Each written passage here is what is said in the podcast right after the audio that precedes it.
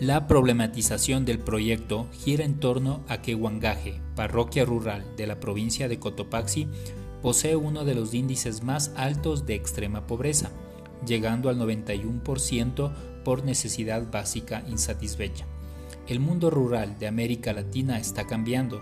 Ya no sirve las viejas preconcepciones sobre las formas de desarrollo, dinámicas de trabajo y lugar que tiene la agricultura debemos ir más allá de las dicotomías urbanas rurales y comprender los vínculos y relaciones que se dan entre el campo y la ciudad.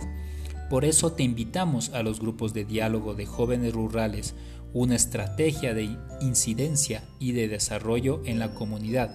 Postúlate a nuestra escuela de formación y fortalecimiento de capacidades.